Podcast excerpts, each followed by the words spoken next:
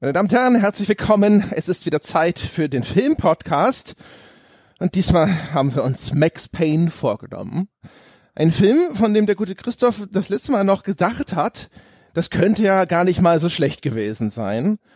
Und jetzt äh, er hat schon, er ist schon geständig, ja, der Christoph, dass das vielleicht äh, zumindest heute nicht mehr das ist, äh, fällt. Hallo Christoph. Ja, es hat sich nicht ganz so gut gehalten, wie ich gedacht habe. Aber dafür, äh, erstaunlicherweise, wir haben den Film ja immer weiter verschoben über die letzten Monate, also intern. Und ähm, passt aber jetzt, dass wir es genau zu Weihnachten machen, oder? Also die der ganze Film spielt in einem total verschneiten New York. Ich finde, wir haben das jetzt genau zur richtigen Weihnachtszeit, äh, zur richtigen Jahreszeit uns zumindest angeschaut. Ja, also von den Witterungsbedingungen her, äh, ja, das stimmt. Es ist jetzt auch hier gerade, zumindest bei mir in München, ist es arschkalt. Und ja, also da, da guckt man umso mehr diesen Film und denkt sich, um Gottes Willen. Ja. In dem Film denkt man aber häufiger mal, mein Gott, die Menschen frieren nicht genug. Ja, also in dem Film äh, verhalten sich ja Menschen generell nicht so, wie man das erwarten würde von normalen Menschen. Nee, der, der unterwandert deine Erwartungen wie Last Jedi. Ja, genau. Ach ja, dann. Dann äh, äh, machen wir mal ganz kurz äh, die Eröffnung mit den Basics. Der Film ist erschienen äh, am 17. Oktober 2008. Ist jetzt also ein bisschen mehr als zehn Jahre alt. Er hat äh, nach dem, was mir hier Box Office Mojo verrät, ein Budget von, ich muss ehrlich sagen, nur 35 Millionen. Das hatte ich höher erwartet. Weiß nicht, wie es dir ging. Ja, auf jeden Fall. Also es ist günstig. Ja, also vor allem dafür, dass er ziemlich gut aussieht, werden später sicherlich drüber sprechen, woran man dann vielleicht hinterher doch merkt, dass also wo an welcher Stelle dann vielleicht gespart wurde. Regie geführt hat John Moore, ja, ein Mann, dem wir Klassiker wie Behind Enemy Lines verdanken und auch A Good Day to Die Hard.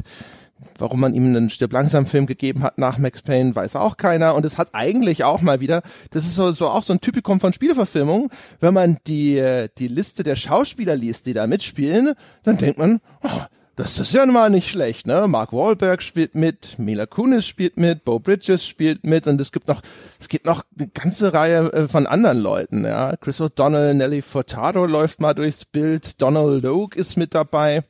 Olga ähm, Kurilenko. Ja, genau, damals sozusagen noch äh, quasi hot als äh, als Bond Girl, relativ kurze Zeit vorher über die Bildschirme gehuscht. Ähm, es gibt den äh, Jamie Hector, der in The Wire den Marlow, ich glaube Stansfield oder so ges gespielt hat. Ähm, es spielt der Ah, der hat einen komplizierten Namen. Auf jeden Fall der, der den Sucre in Prison Break gespielt hat. Das war damals auch jemand, den, den kannte man eben, weil Prison Break so eine große äh, Nummer gewesen ist. Also das heißt, bis in die Nebenrollen hinein wieder durchaus zumindest alles wiedererkennbare Gesichter. Auf jeden Fall. Und äh, John Moore, also du hast ihn jetzt so ein bisschen abgecancelt mit dem Fadenkreuz und dem Die Hard Film. Ich muss sagen, ich mag den insgesamt. Ich schätze den als soliden Handwerker. Also der Flug des Phönix und das Oben sind beides Remakes, die ich persönlich sehr mag.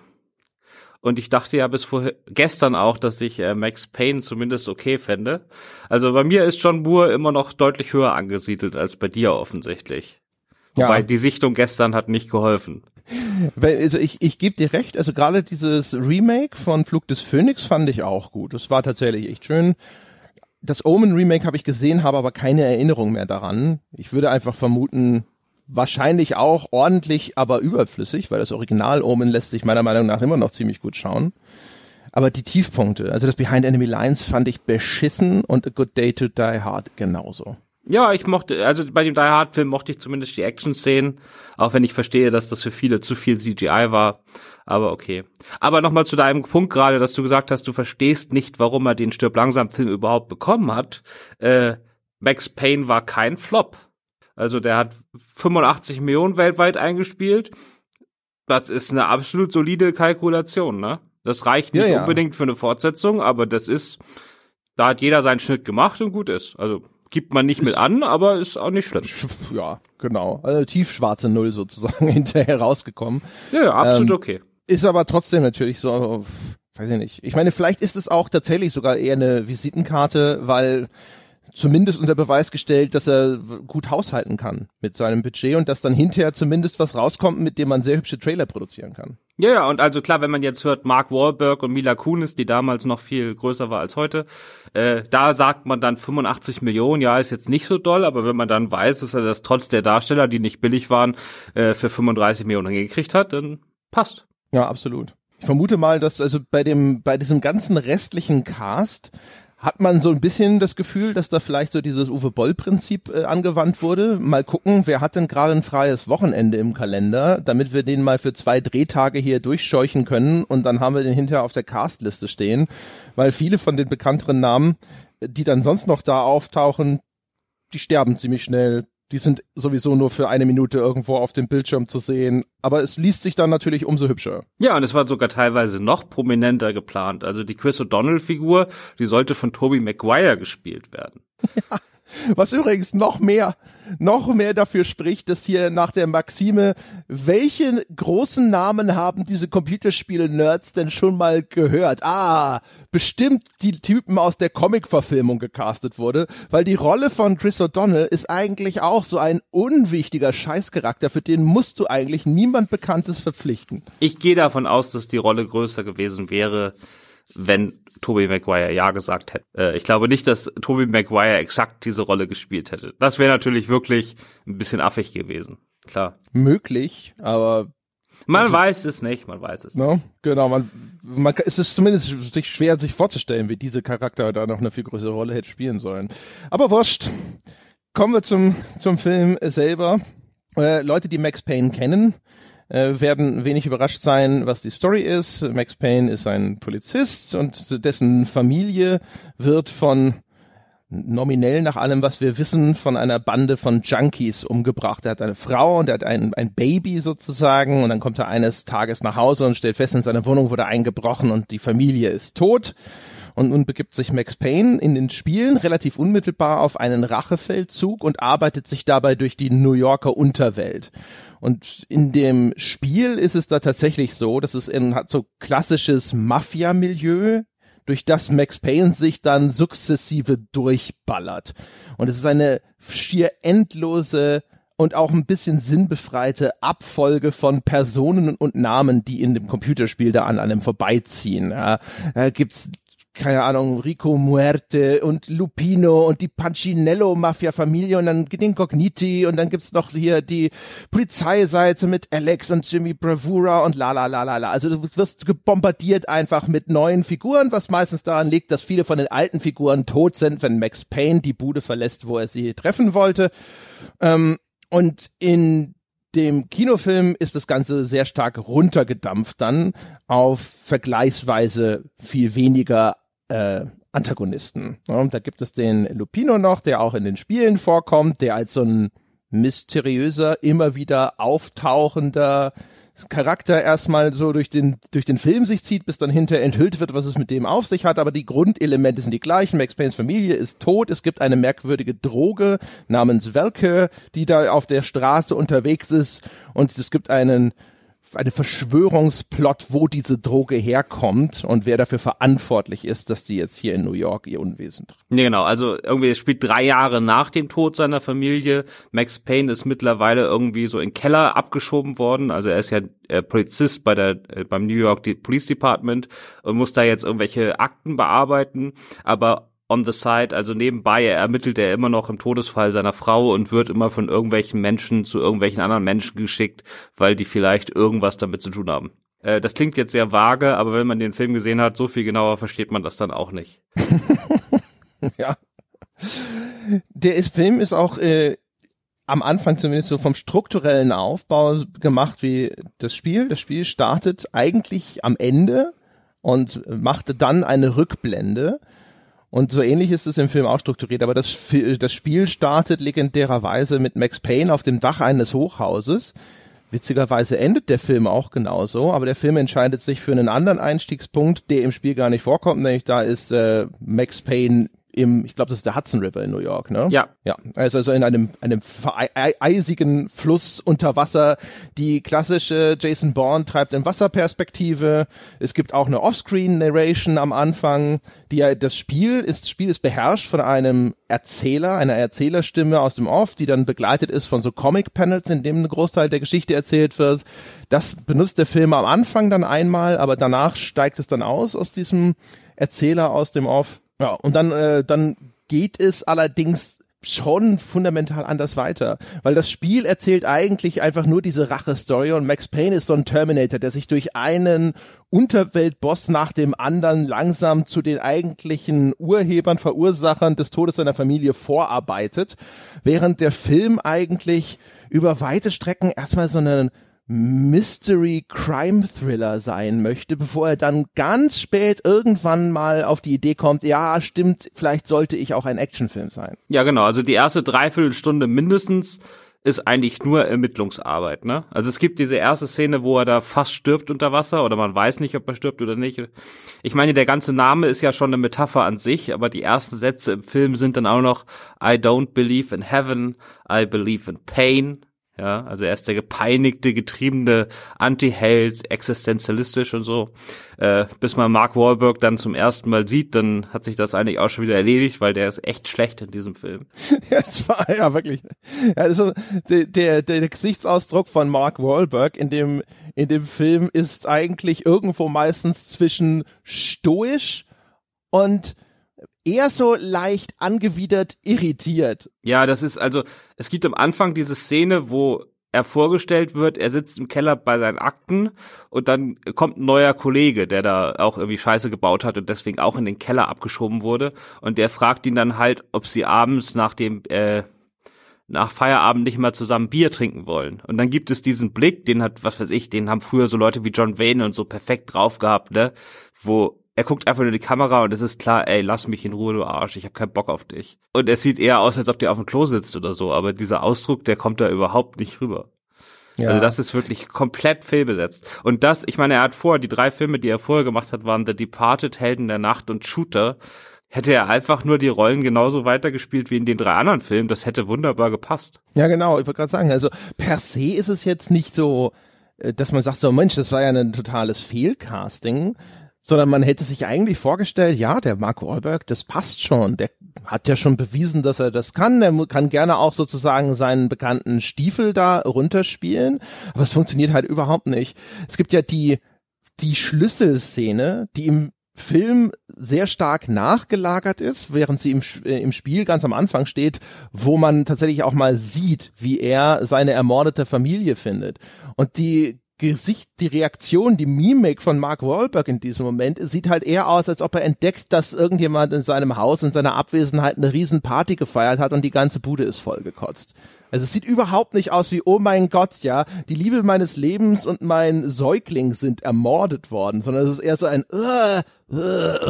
Es ist aber auch, also ich verstehe schon, dass Mark Wahlberg so guckt, weil die ganze Szenerie ist halt auch so reingewaschen. Also es sieht überhaupt nicht aus wie so ein Massaker, dass da irgendwelche Junkies auf Drogen veranstaltet haben, sondern mehr wie so ein, was weiß ich, so ein schöner Wohnfoto, wo so eine Frau auf dem Bett liegt. Und äh, Frauen, die hier auf Betten liegen, sehen eigentlich immer sehr merkwürdig aus, egal ob sie ermordet wurden oder im Fall von Olga Korilenko, die versucht halt Mark Wahlberg zu verführen und dann geht sie in seiner Wohnung quasi um die Ecke ins Schlafzimmer und zieht sich dabei das T-Shirt aus. Dann kommt Mark Wahlberg um die Ecke und sie hat sich schon im Bett drapiert, aber wie man das aus Hollywood-Filmen kennt, so die, das Bettlaken über ihre Brüste gelegt. Aber das macht in der Szene halt wirklich absolut null Sinn. Und ähm, ja, das ist halt der PG-13.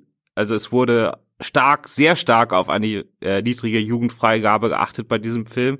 Ich glaube, der Umstand wird uns heute in der Diskussion noch sehr, sehr oft äh, über den Weg laufen und das ist halt bei dieser Szene auch so. Also die Ermordung seiner Frau hat keinen Impact, weil das sieht überhaupt nicht nach was Schlimmem aus in dem Moment. Muss dazu sagen, es gibt ja zwei Versionen von dem Film. Es ist später dann noch so eine unrated Version erschienen und in der Unrated-Fassung sind dann in den meisten Fällen nach meiner Beobachtung zumindest digitale Bluteffekte hinzugefügt worden. Und dann ist in dieser ansonsten sehr sterilen Szene jetzt ein nicht viel minder steriler Blutfleck auf diesem Bett hinzugefügt worden. Das macht's allerdings nicht besser. Ja, also ich habe jetzt extra die äh, alte Fassung geguckt und nicht die die unrated Fassung. Ähm, deswegen da gab's keinen Blutfleck. Ich muss eigentlich sagen, also in der Szene war es bestimmt digital. Äh, die großen Action-Szenen wurden alle tatsächlich mehrfach gedreht. Also da hast du dann in der unrated Fassung wirklich ganz andere Szenen, weil äh, die haben die einmal mit Platzpatronen gedreht, die nur platzen, wo du einfach nur siehst, okay, der wurde jetzt getroffen und da fliegt ein bisschen Stoff weg oder sowas. Und ähm, die haben es dann noch einmal gedreht mit Blutbeutel Platzpatronen, also wo dann wirklich jede Menge Blut spritzt. Aber das haben die wirklich doppelt gedreht. Da haben sie es aber tatsächlich also wenn das praktische Effekte sind, ich hatte mir im Nachgang mal halt auf YouTube angeschaut, ne, so Ver Vergleichsbilder, normale Version und diese unrated Fassung, das sieht teilweise, also sieht zu großen Teilen extrem künstlich aus. Es würde übrigens auch ein bisschen tatsächlich der Legende widersprechen, weil der John Moore ja später sich darüber beklagt hat, wie willkürlich die Entscheidung der amerikanischen Altersklassifizierungsbehörde gewesen sein, weil er, er eigentlich eine, da einen Film abgegeben hatte, von dem er dachte, dass er der damit schon einen PG-13 bekommt und musste den dann nochmal nachträglich ein bisschen kürzen wo ich mir auch gedacht habe, so, hm, okay, weiß er nicht. Also kommt natürlich drauf an, es kann natürlich sozusagen drei Fassungen gegeben haben. Also sie haben gleich eine Unrated-Fassung sozusagen mit eingeplant und mitgedreht und dann hat er aber diese, was er dachte, dass eine PG-13-Fassung ist, eingereicht und die musste dann nochmal gekürzt werden. Genau, das ist passiert. Also, nein, also während der Dreharbeiten stand noch nicht zu hundertprozentig fest, welches Rating er machen darf. Deswegen haben die Fassung doppelt gedreht. Also bei den Fassungen, die sie für das R-Rating gedreht haben, war klar, die können sie nur reinschneiden, wenn sie mit dem Studio zusammen entscheiden, ja, wir bringen eine R-Rated-Fassung ins Kino. Und das, die hat er nicht benutzt. Also er hat dann die PG-13-Szenen benutzt die eingereicht und da musste er dann noch mal ein paar Sekunden kürzen. Da weiß ich aber nicht genau, welche das waren. Aber das waren wirklich bloß, was weiß ich, zehn Sekunden insgesamt. Hier mal noch mhm. eine Millisekunde weg, da eine Millisekunde weg und dann war gut. Da geht's jetzt nicht mehr um wirklich unterschiedliche Fassungen. Ja. Das wird aber öfter gemacht. Also es, ja. steht öfter während der, also sagen wir mal ganz ehrlich, wenn während der Dreharbeiten, ich habe schon oft Regisseure am Set äh, gefragt, ich hab, äh, war ja schon, was weiß ich, bei Wolverine zum Beispiel war ich am Set und ähm, wenn die Regisseure dir sagen, ja, sie stehen noch in Verhandlungen mit dem Studio, ob wir arbeitet machen im PG-13, deswegen drehen wir gerade so immer so ein bisschen hierfür, dafür, dann wird in 99 Prozent der Fällen am Schluss die PG-13-Fassung veröffentlicht, weil wenn das Studio die Chance hat, PG-13 zu bekommen, dann nehmen sie es immer, weil einfach die äh, Historie gezeigt hat, dass man damit mehr Geld verdient. Ähm, der Joker und Logan, die haben jetzt in den letzten Jahren zu so einem ersten langsamen Umdenken geführt. Das arbeitet vielleicht in, in gewissen Filmen sogar mehr Geld bringt als PG-13, äh, aber in der Zeit von Max Payne war noch die Regel, ey, wenn du PG-13 kriegen kannst als Studio, dann nimmst du das auch. Ja, Deadpool auch, ne? So als positiv. Genau. Fall. Und es gab, gab dann damals sogar ein paar Regisseure, die dann immer gesagt haben, dem Studio, die haben das quasi angelogen. Die haben dann immer gesagt, ja, ja, wir drehen auch die PG-13-Fassung. Und dann haben sie die aber extra nicht gedreht, weil sie wussten, dass wenn sie sie drehen, dann wird die auch benutzt. Und dann haben sie nur R-Rated gedreht und dann konnte das Studio am Schluss dann nichts anderes machen, als die Arbeited-Version zu veröffentlichen. Ist ja in heutigen äh, Zeiten und auch damals schon, ne, ist ja schon DVD-Zeitalter, vielleicht auch, weiß ich nicht, gar nicht mal so finanziell unpraktisch, wenn man hinterher nochmal zusätzlich so eine Unrated-Fassung auf den Markt bringen kann, oder? Ja, klar. Ich, ich, ich, also es hat sich noch nicht durchgesetzt, aber gerade jetzt in Zeiten, wo man keine Kinokopien mehr ausliefern muss, sondern das Zeug ja sowieso digital im Kino zeigt, würde meiner Meinung nach sogar überhaupt nichts dagegen sprechen, das äh, im Kino so zu machen. Meinst nachmittags läuft eine 16er Nachmittags läuft die 16er Fassung mit ohne Blut und abends um 23 Uhr, wo es eh ab 18 ist, läuft dann halt die mit Blut. Ja. Vielleicht schreckt das so, vielleicht schreckt das dann alle Zuschauer so ein bisschen ab, weißt du, weil sie dann, wenn sie sehen, dass es zwei Fassungen gibt, dann wollen sie halt auch die entschärfte nicht sehen. Ja, oder vor allem halt die Erwachsenen, die vielleicht aber nur Nachmittagszeit gehabt hätten und abends nicht und sagen, ja toll, aber die Entschärfte schaue ich mir nicht an. Kann genau, das ist das, das ist das Hauptproblem, denke ich, warum das momentan noch nicht gemacht wird. Ja. Naja, auf jeden Fall, also zumindest so nach dem, was ich gesehen habe, ich habe jetzt tatsächlich nicht den Film nochmal in Gänze, also in, innerhalb, ne, die, diese erweiterten Szenen mit Gewalteffekten habe ich nicht in ihrem tatsächlichen Kontext gesehen, sondern losgelöst, aber mein Eindruck war nicht, dass das jetzt irgendwas ist, was diesen Film gerettet hätte oder in seiner Anmutung so viel besser gemacht hätte, dass das Urteil hinterher erheblich von dem abweicht, über das wir jetzt sprechen. Genau, also ja, die Action-Szenen, also für die Fans des Spiels. Ich habe ja, wir haben das ja jetzt monatelang verschoben, damit ich mal dazu komme, es zu spielen. Ich habe es trotzdem nicht geschafft. Aber von dem, wie ich es äh, einschätze, ist das Spiel ja schon Action-Spiel first, ne? Und Adventure ja. oder so vielleicht Second. Und im nee, Film ist es halt wirklich im Film ist es halt wirklich andersrum, ne? Also die erste echte Action-Szene, die jetzt über mal so einen Schuss hinausgeht, ist nach fast einer Stunde, ne? Ja, also wirklich die ernste, ernstzunehmende Actionsequenz ist exakt bei der 60-Minuten-Marke in einem Film, der minus Credits gerade mal knapp über anderthalb Stunden lang ist. Ja, genau. Also das ist, man merkt, dass John Moore, also Mark Wahlberg hat ja selbst gesagt, ähm, er hat das Spiel nicht gespielt, weil ähm, das Drehbuch hat ihm gereicht, um sich in diese Figur hineinzufühlen. Ja, aber er hat seinen Assistenten spielen lassen. Na, immerhin.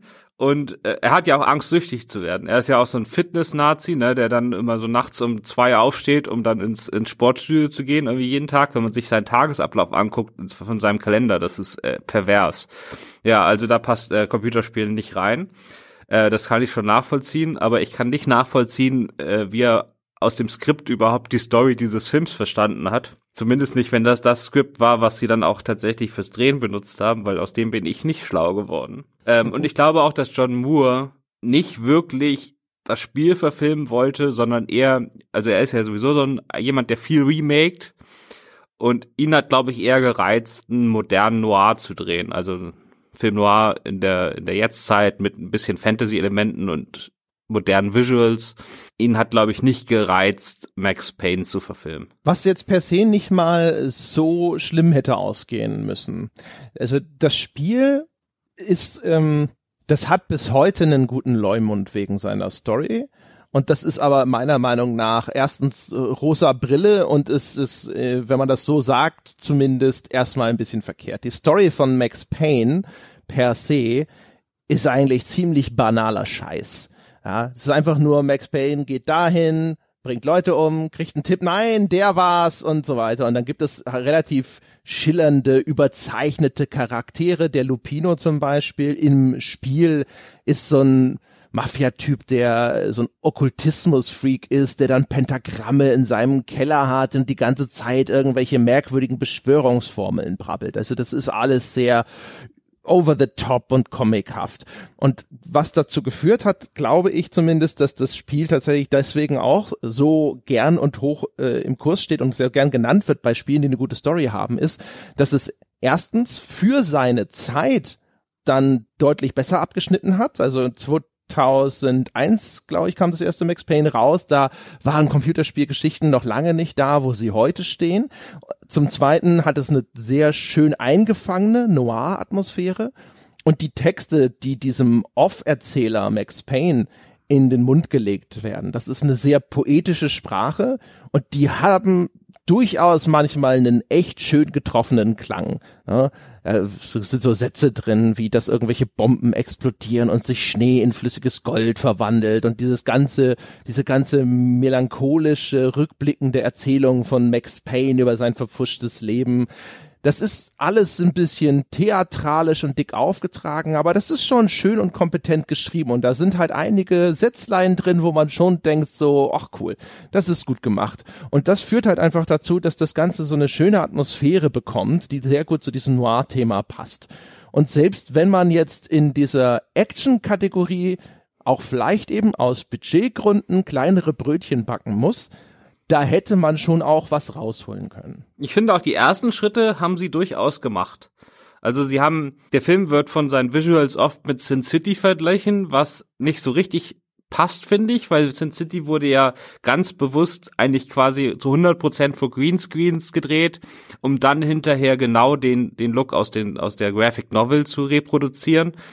Und hier ist der ein ähnlicher Noir-Look angestrebt, aber die haben auf den Straßen von Toronto gedreht, das äh, für New York dubelt, wie so oft aus Kostengründen, und dann die Hintergründe verfremdet. Das sieht merkwürdig aus. Man kann auch sagen, dass das billig aussieht. Also den Eindruck, äh, wenn den jemand hat, würde ich nicht sagen, nee, du spinnst.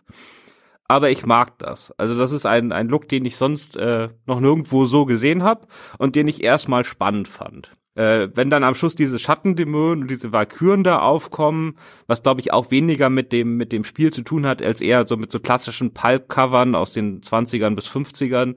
Ähm, das sieht dann aus heutiger Sicht wegen dem CGI wirklich billig aus, aber wie er sozusagen dieses äh, verschneite New York inszeniert und in den Nachtbildern und so, das fand ich ziemlich cool. Und auch wie er andere Genres, die mit dem Noir verwandt sind, immer mal wieder im Visuellen reinschmuggelt. Also wenn zum Beispiel sein Ex-Partner, der gespielt von Donald Logue, äh, relativ schnell nach seinem Auftauchen wieder getötet wird, dann entdeckt er den in seiner Wohnung und sieht nur im Spiegel die durchgeschnittene Kehle und die Bilder verfärben sich immer rot. Das ist dann eher nicht Film Noir, sondern eher Giallo und so Anspielung an Dario Argento und so. Und diese kleinen Sachen zu entdecken, fand ich eigentlich gut. Also wenn der Film eine gute Seite hat, dann ist es die visuelle. Und da muss, finde ich auch, ich, für mein Empfinden sah er auch gerade bei diesen Stadtszenen nicht billig aus, sondern das sind häufig echt die schönsten. Irgendwelche äh, Establishing Shots von düsteren Gassen und Schneegestöber oder von irgendeinem Hafen mit vereisten Pier und sowas. Das ist, das sind die Momente, wo man eigentlich eher denkt so, ach krass, was sie aus dem Budget rausgekitzelt haben, weil da ist ja bestimmt schon noch relativ viel Kohle in, an die Schauspieler geflossen und dann sieht das Ding trotzdem noch so gut aus. Genau, also das, man merkt, dass er darauf Bock hatte. Also wenn, es gibt viele Easter Eggs, die auf das Spiel verweisen, weil du das natürlich in so einem Film auch machen musst. Aber es gibt ähnlich viele Easter Eggs, die auf, auf den, das Genre des Film Noirs selbst verweisen. Und ich glaube, da liegt halt auch John Moores wahre Liebe. Am besten hat mir gefallen, dass ausgerechnet in der Abteilung Infernal Affairs, also interne Ermittlungen, wo man ja dann, wo dann Polizisten Jagd auf Polizisten machen, ein Poster des äh, Noir-Klassikers Show Them No Mercy hängt. Das äh, hat mich sehr gefreut.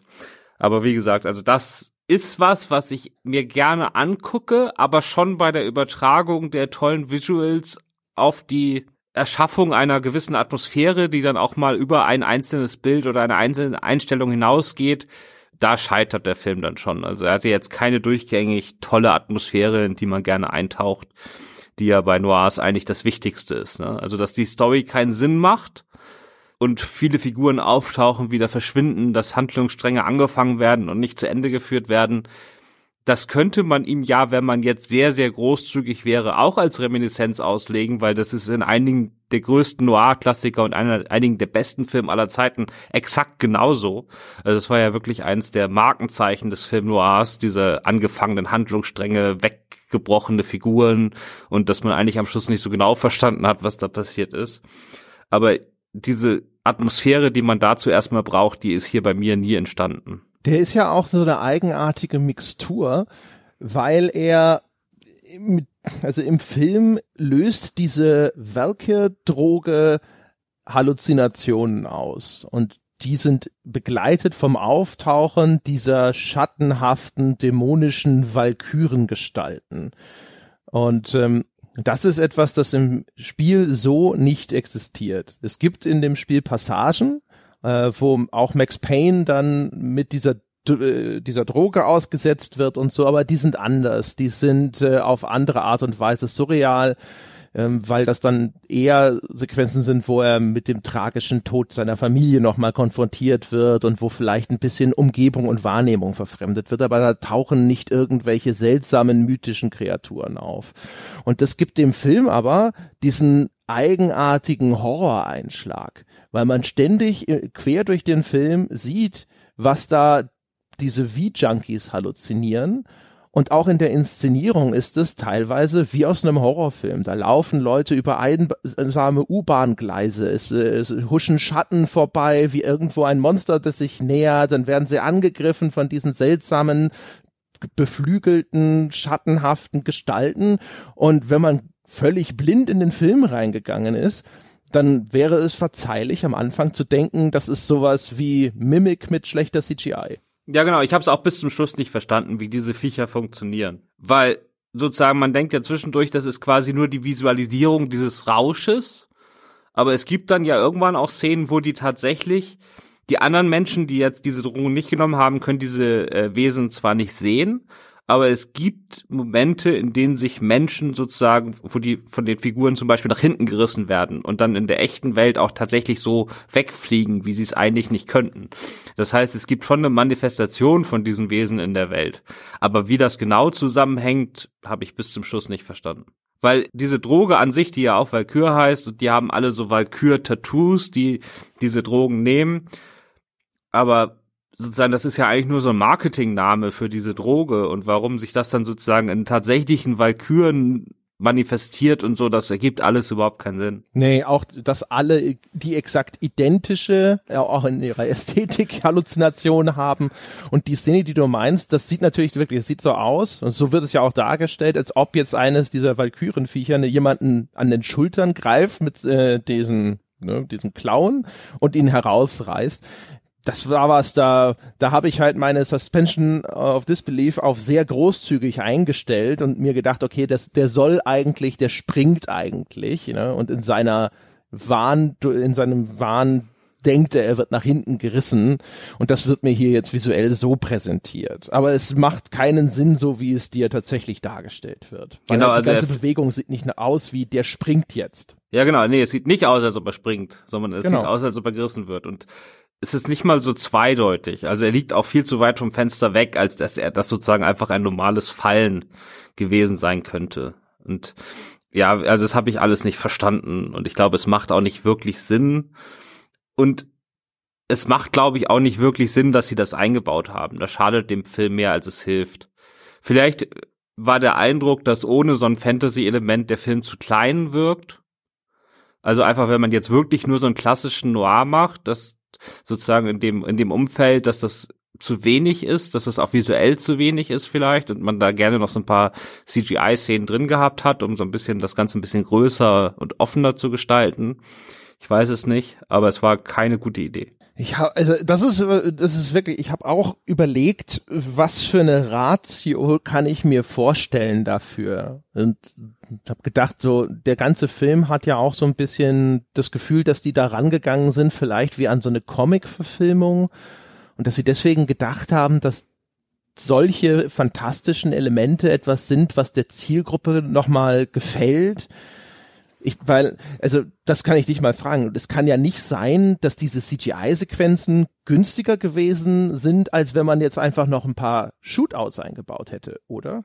Naja, also diese Shootouts, die sie hatten, die waren schon nicht billig, ne? Also das ist klar. Aber ich meine, sie hatten ja nicht, sie haben ja zwei große Shootouts, wo wirklich ganze Räume da auseinandergenommen werden mit zig Beteiligten und so. Aber statt dieser Valkyrie-Szenen hätte man ja auch so Schießereien zwischen zwei Personen nehmen können. Das wäre klar billiger gewesen. Wenn du jetzt natürlich diese Mega-Shootouts mit 50 Beteiligten machst, da kann CGI schon mal billiger sein. Aber wenn du einfach so ganz normale Action- oder Verfolgungsjagden jetzt eingebaut hättest, das hätte sich jetzt finanziell nicht viel gegeben, vor allen Dingen damals, ne, wo CGI, also vor zehn Jahren, gut, da war es auch nicht mehr so teuer wie vor 20 Jahren, aber es war auch nicht so billig wie heutzutage, ne? Ja. Also das war so das Einzige, wo ich überlegt habe, so kann das eine Kostengeschichte gewesen sein, weil in der ersten Stunde passiert sonst eigentlich nichts. Also diese Momente, wo dann diese Walküren auftauchen, die, das ist eigentlich so, so ziemlich das einzig Spektakuläre, was da eingestreut ist, wo ich mir gedacht habe, hat er vielleicht einen guten Deal gekriegt? Hat da vielleicht irgendjemand gesagt, so, hey, guck mal, ich äh, hier so einen schattenhaften Vogelmenschen, das mache ich dir viel günstiger, als wenn du da jetzt nochmal irgendwo Mark Wahlberg vor die Kamera holst und der rumballern muss. Aber zum Beispiel auch diese Szene, wo der Typ aus dem Fenster gezogen wird, das ist ja gar nicht mal so unaufwendig. Das ist auch begleitet mit so einer ganz coolen Kamerafahrt, wo man diesen Raum aus der Seite in so einer Art Querschnitt sieht und die Kamera gleitet dann da vorbei an, an der Wand quasi und geht direkt in so eine Außendarstellung über. Das sieht auch aus wie ein Effektshot, der jetzt nicht einfach mal so hingeschissen ist. Nee, das ist auf jeden Fall ein Shot, den du in Trailer packst, ne? Das ist schon ein Angebershot. Das macht schon Sinn. Aber die andere Sache auf einer reinen Story-Ebene verhilft dir ja diese Einführung dieser Valkyrie-Figuren eigentlich zu noch nicht nur im visuellen Horror, sondern auch in dem, was da passiert. Also Olga Korilenko wird ja, also ihre Figur stirbt ja direkt zu Beginn, eigentlich so nach zehn Minuten oder so. Und die wird halt von einer dieser Valkyren-Figuren da zermetzelt. Und das ist wirklich, die wird ja auseinandergerissen in die kleinsten Stücke und alle ihre Körperteile sind über so eine ganze Gasse verteilt aber wieder PG-13, du kannst halt nichts davon zeigen. Und wenn du es sowieso nicht zeigen kannst, dann frage ich mich halt, dann kannst du es auch einfach weglassen, weil so hat das keinen Impact. Okay, man sieht am Schluss einen Teil ihres Arms, aber nicht mal da, wo es abgerissen ist, sondern man sieht halt nur ihren Arm an, unter einer Decke und daran, dass die Decke sehr klein ist, kann man erkennen, dass dort wirklich nur ihr Arm liegt. Aber es hat halt alles keinen Impact. Und es verfremdet halt, ne, die ganze Atmosphäre des Films.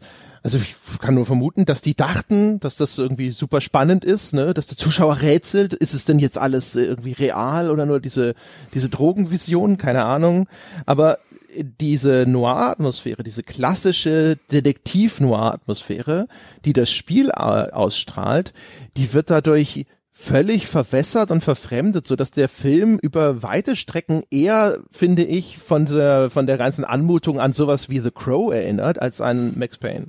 Ja, auf jeden Fall. Wobei bei mir war die Noir-Atmosphäre schon vorher tot. Also wie gesagt, es gibt am Anfang diesen diesen Off-Kommentar mit dem I don't believe in heaven, I believe in pain. Habe ich gesagt, okay, da habe ich jetzt Bock drauf. So dann, weil ich ja auch noch in Erinnerung hatte, dass ich den Film mag. Und dann taucht Mark Wahlberg auf und dann kommt der erste Dämpfer, weil er das nicht hinkriegt. Und dann geht er quasi bei seiner Ermittlung zu so einer Party. Das ist irgendwie so eine ganz merkwürdige Untergrundparty, wo die noch mit Laser Pointern da arbeiten und gleichzeitig Wachskerzen. Das soll wohl irgendwie hip wirken, aber ich glaube, das war nie hip.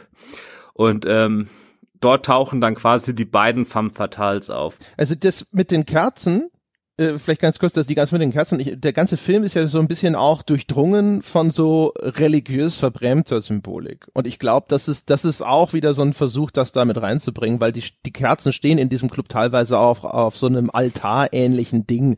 Und ich glaube, das ist halt auch wieder was, dass man da halt überall diese religiöse Symbolik noch eingeschmuggelt hat. Genau, aber ich habe diese Party einfach nicht geglaubt. Also ich habe, nee, egal wann man diese Party feiert, die wäre nie cool gewesen.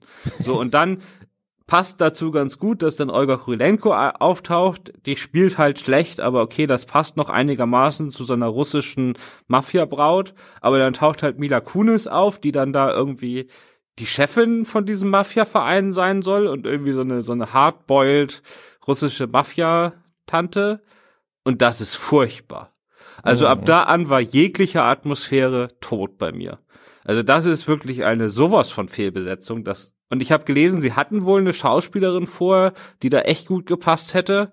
Aber da mussten sie halt Mila Kunis nehmen wegen bekannter Name und so. Und das ist, dass meine Schauspielerin aus dies, die ich in der äh, die wilden 70er absolut vergöttere, der nehme ich das für keine Millisekunde ab, diese Rolle. Und wenn sie dann da anfängt, Russisch zu sprechen und den Dialekt nicht hinbekommt, dann ist halt die Atmosphäre tot. Das ist wirklich die größte Fehlbesetzung im ganzen Film. Und das ist umso tragischer, weil die spielt ja Mona Sachs. Und Mona Sachs ist in der Max Payne Spielereihe eigentlich die zentrale Figur. Ja, das ist äh, die die neue tragische Liebe von Max Payne dann auch, also jetzt mit dem zweiten Teil der Spielreihe mit eingeschlossen. Ja, also der gebrochene Mann, der seine Familie verloren hat und dann findet er da jemanden, zu dem er halt wieder irgendwie eine emotionale Beziehung aufbauen kann.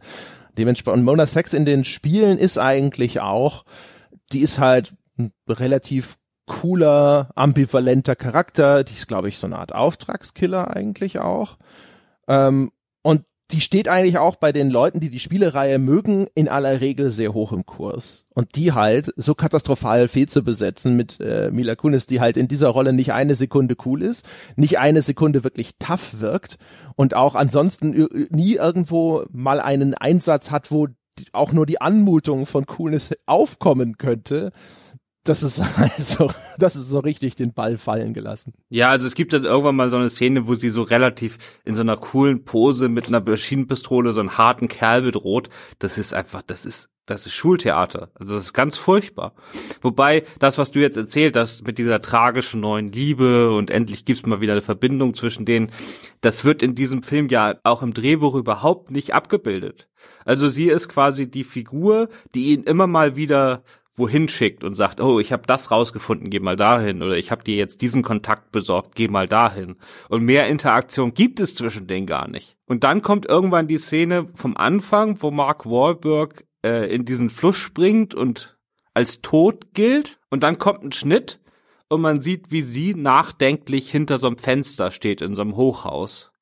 Was einem ja sagen soll, okay, für, zwischen den beiden gibt es offensichtlich eine ganz wichtige Verbindung, weil nachdem Mark Wahlberg scheinbar gestorben ist, ist jetzt das Wichtigste für den Film, was er den Zuschauer zeigen will, oh, Mila Kunis steht da nachdenklich hinter dem Fenster.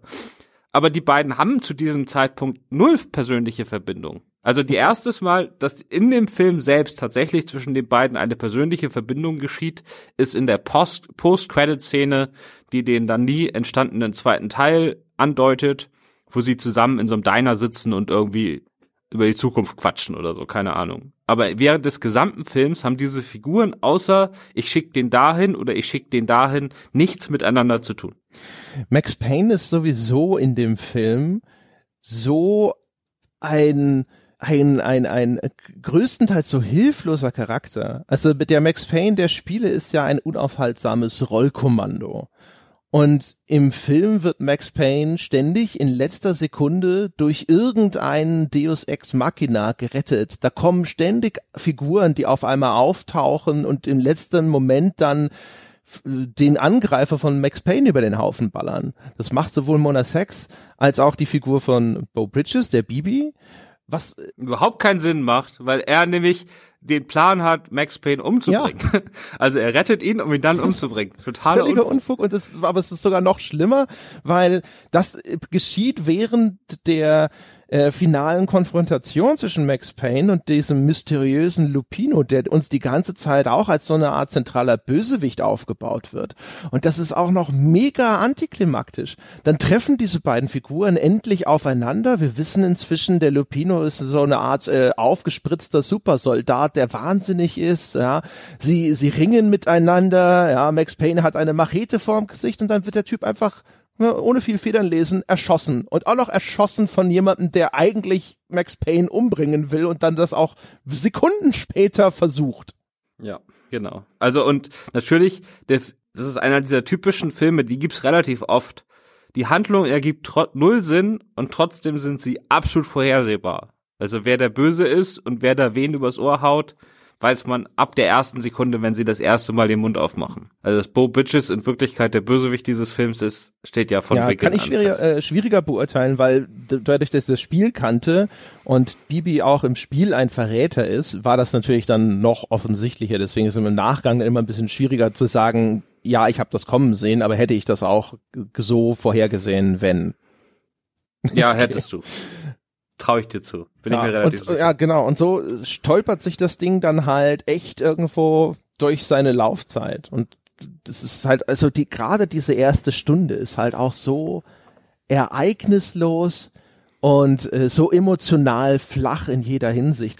Die die Ermordung von Max Paynes Familie, dass man diese das tatsächlich zu sehen bekommt als Zuschauer, das kommt auch so spät im Film. Ich vermute deswegen, weil sie wussten, dass die eigentliche Action, der eigentliche Rachefeldzug von Max Payne bei ihnen so spät einsetzt, dass sie da den Zuschauer erst so richtig nochmal dran erinnern müssen, was da Schreckliches geschehen ist. Hätte man das am Anfang gezeigt, hätte das derjenige, der den Film sieht, vielleicht bis dahin schon wieder vergessen.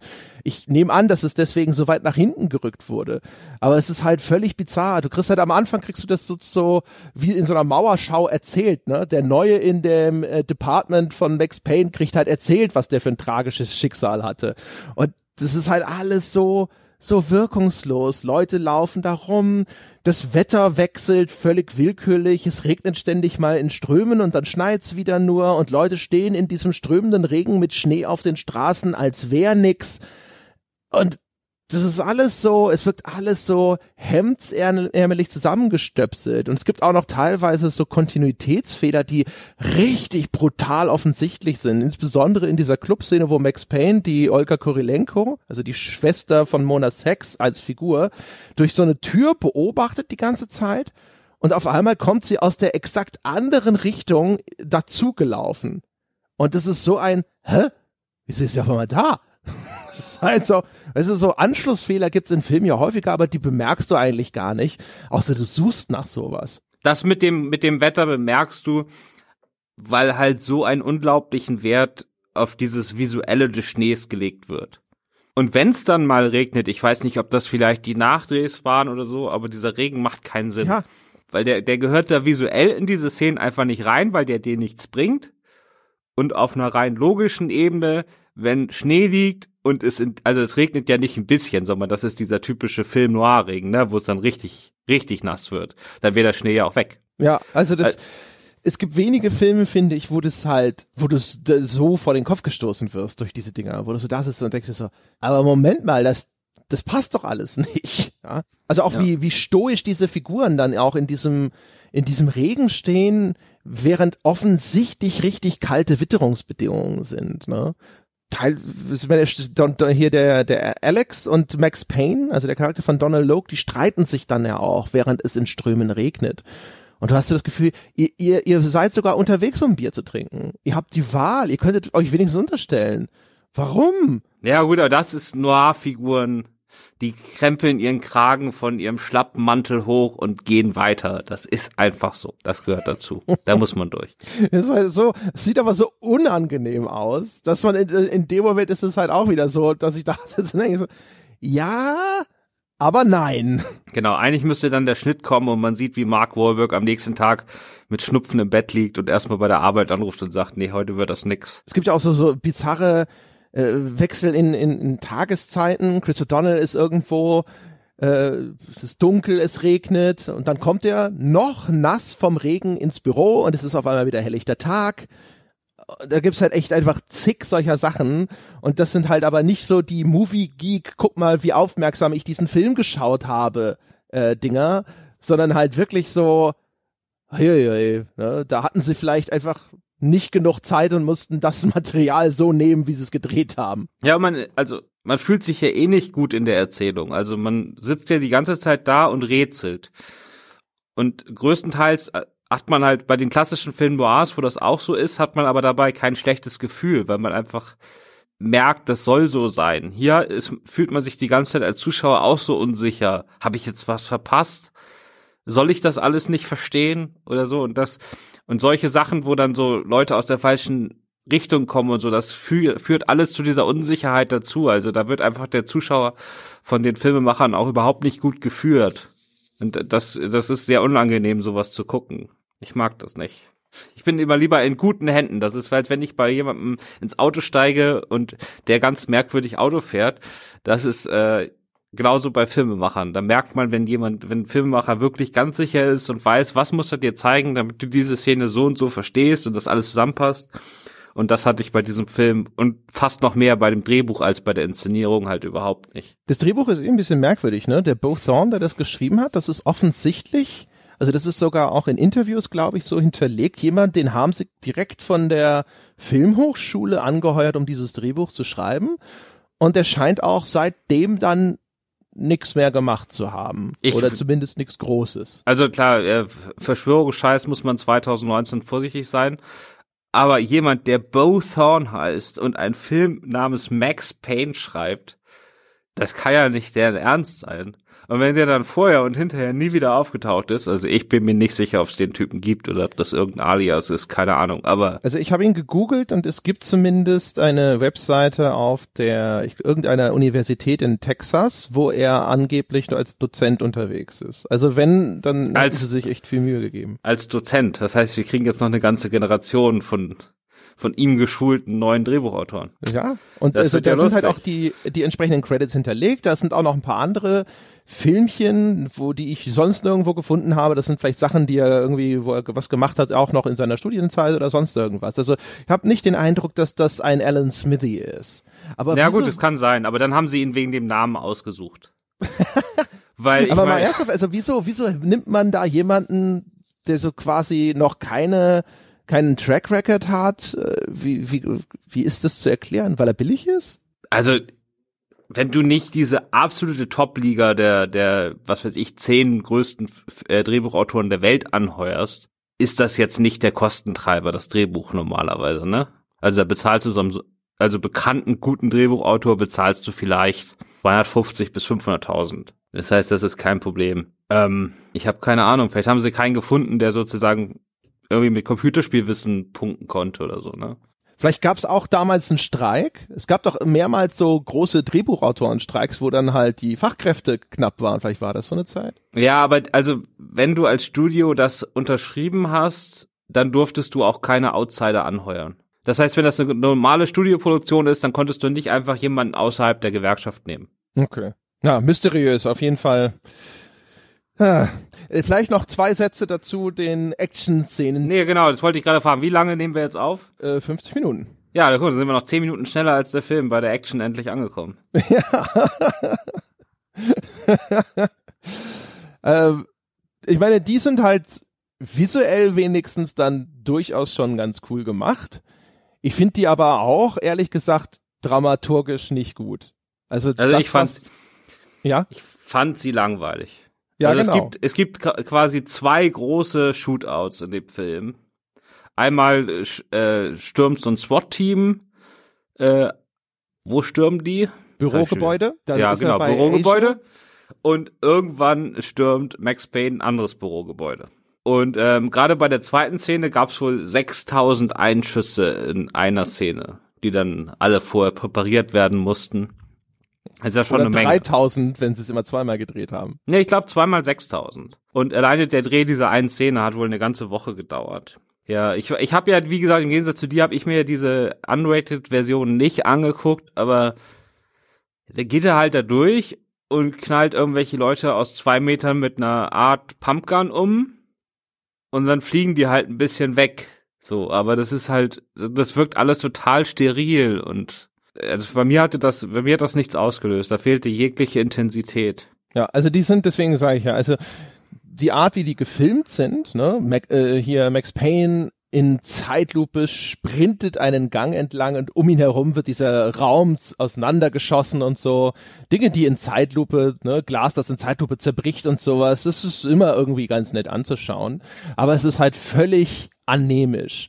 Weil was du siehst ist, Max Payne rennt einen, einen, einen Flur, einen Büroflur entlang, dann macht er am Schluss den Hechtsprung, für den er, den er im, in den Spielen macht. Da werden die Spiele einmal klar visuell referenziert. Er bricht durch eine Tür und das war's dann auch schon. Das ist vorbei, ja. Und das willst du nicht. Also Max Payne, der im Rennen wild irgendwo mal in die Gegend schießt, dabei m, gefühlt eher zufällig auch noch ein paar Leute trifft. Das sind auch so, Polizeieinheiten, die er da umbringt, sowohl in der ersten als auch in der zweiten Actionsequenz. Es wird dann halt schon sehr deutlich nahegelegt, dass die irgendwie korrupt sind und bei diesem bösen Konzern da ein bisschen auf der Payroll stehen. Aber es ist alles super unbefriedigend. Das ist nicht irgendwie hier das böse Imperium, das da anrückt, wo es auch in irgendeiner Form befriedigend wäre, wenn Max Payne obsiegt und er ist auch da. Er ist ständig irgendwie der Gehetzte, der wegrennt und aus der eigentlich nur verschwinden will. Ne? Es gibt keine richtige Konfrontation. Und dann gibt's diese eine Szene, das Spiel ist ja vor allem bekannt für seine Bullet Time. Äh, und das Spiel selber aber eigentlich referenziert die ganze Ästhetik von John Woo.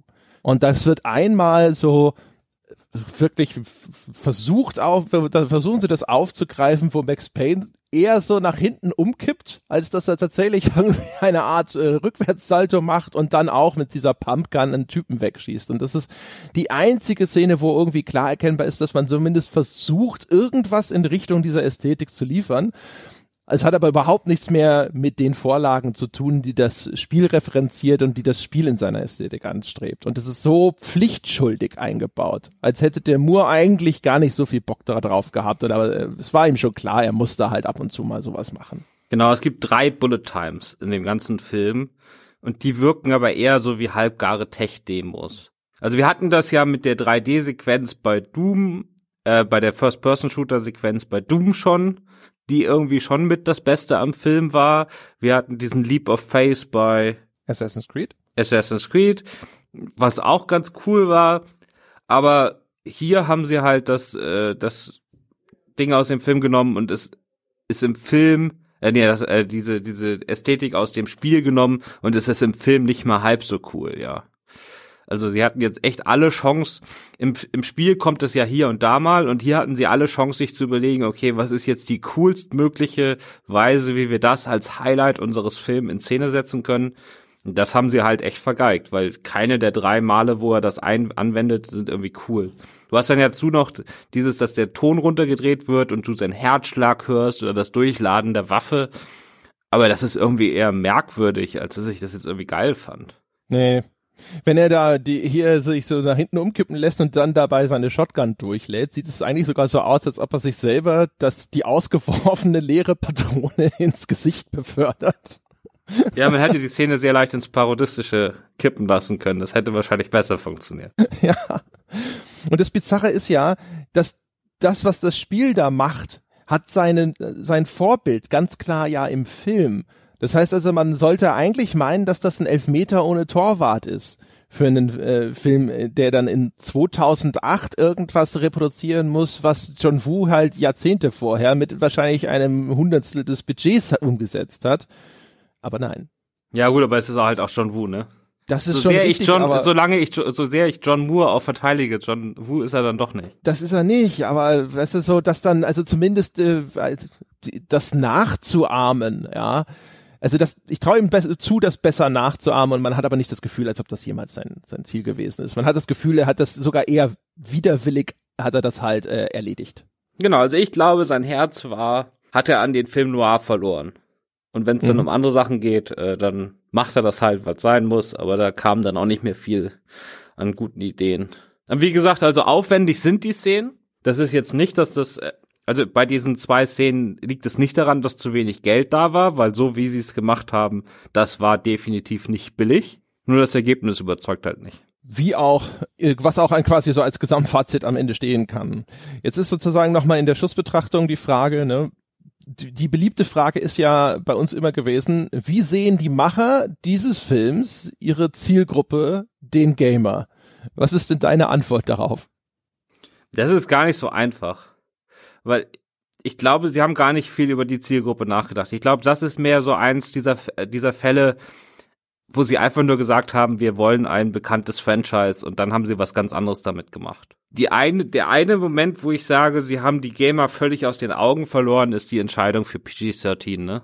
Also damit, der, der der Film spricht eher Menschen an, die von Max Payne schon mal gehört haben und so im Hinterkopf haben, dass ihnen der Name vielleicht was sagen sollte als Leute, die tatsächlich das Spiel gespielt haben. Weil wer das Spiel gespielt hat und das geil fand, der will doch keine PG-13-Version von diesem Spiel haben. Die würden ja auch die PG-13-Version, also wenn jetzt Max Payne 4 oder 5, was weiß ich, wo die gerade sind, rauskommt, und dann sagen sie, ja, wir haben übrigens diesmal auf die Bluteffekte verzichtet und machen jetzt mal eine PG-13-Version, damit auch Zwölfjährige das spielen können. Da würden die Spieler den Leuten ja wahrscheinlich auch sehr, sehr übel nehmen. Gehe ich mal von aus. Ja. Also ich stimme dir auf jeden Fall zu. Die, ich glaube, die Antwort, ich glaube auch die Antwort auf die Frage, was hatten sie denn da im Kopf, was den Gamer angeht, ist, ist einfach so wenig wie nur irgend möglich. Ich, auf, ich würde tippen wollen, dass es halt, in diesem Falle ist es halt wirklich jemand, der wollte eigentlich einen ganz anderen Film machen, aber er hat jetzt halt die Kohle gekriegt, damit er Max Payne macht. Und das wurde dann halt genau in dem Umfang irgendwo eingebaut und referenziert, wie halt notwendig.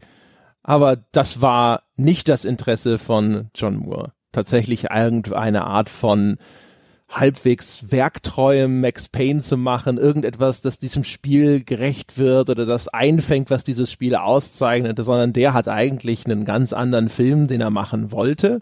Und Max Payne stand ihm am Ende wahrscheinlich sogar eher im Wege. Es wäre wahrscheinlich sogar besser gewesen. Er hätte halt die restlichen Max Payne Elemente auch noch über Bord werfen können und hätte dann einfach nur so einen klassischen Noir-Film draus gemacht. Genau, er brauchte halt Max Payne, um die 35 Millionen zu bekommen. Genau. Und dementsprechend ist da halt auch, glaube ich, nicht wirklich viel zu bergen an Rückschlüssen äh, oder an, ne, was war denn hier sozusagen der Blick auf die Gamer, sondern das war halt so ein, ja, okay, äh, an, an welche Checkboxen müssen wir noch einen Haken machen, damit wir hier unsere Pflicht erfüllt haben. Und ansonsten kann ich dann bitte endlich wieder zu dem übergehen, wo ich eigentlich Interesse für habe. Exakt. Gut. Dann war's das. Hätten wir Max Payne auch abgehakt. Genau, und ich muss jetzt noch kurz Werbung machen, weil um auf einen anderen Regisseur zu sprechen zu kommen, der auch nur eine Marke benutzt hat, um seinen ganz eigenen Film zu drehen, nämlich Todd Phillips mit Joker. Der Filmstarts-Podcast ist jetzt tatsächlich losgegangen. Er heißt Leinwandliebe. Abonniert den überall und dann erfahrt ihr auch, warum Joker einer der schlechtesten Filme des Jahres ist, zumindest meiner Meinung nach. Oh, ein guter, guter Teaser. Ich habe äh, in einem anderen äh, Podcast bei uns schon gesagt, ich bin der Meinung, es ist ein sehr mittelmäßiger Film, der aber durch die Performance von Joaquin Phoenix zu einem ansehenswerten Film wird. Ist, gibt es da erheblichen Widerspruch von dir? Äh, ich finde die Performance absolut okay, aber sie ist nicht mal in meiner Top 10 der Joaquin Phoenix Performances. Okay, also die fand ich glaube ich besser. Also ich fand halt, fand einige Sachen zum Beispiel, also dieses schmerzhafte Lachen und so, das fand ich schon echt ziemlich geil. Das war eine sehr brillante Idee, für, um diesem Charakter noch mal eine andere Dimension zu geben. Fand ich cool. Genau, also Leinwandliebe, hört rein. Äh, und danach dürft ihr mich alle ganz doof finden, aber wenn ihr vorher abonniert habt, dann ist das auch okay. Als ob es dafür noch diesen Podcast gebraucht hätte.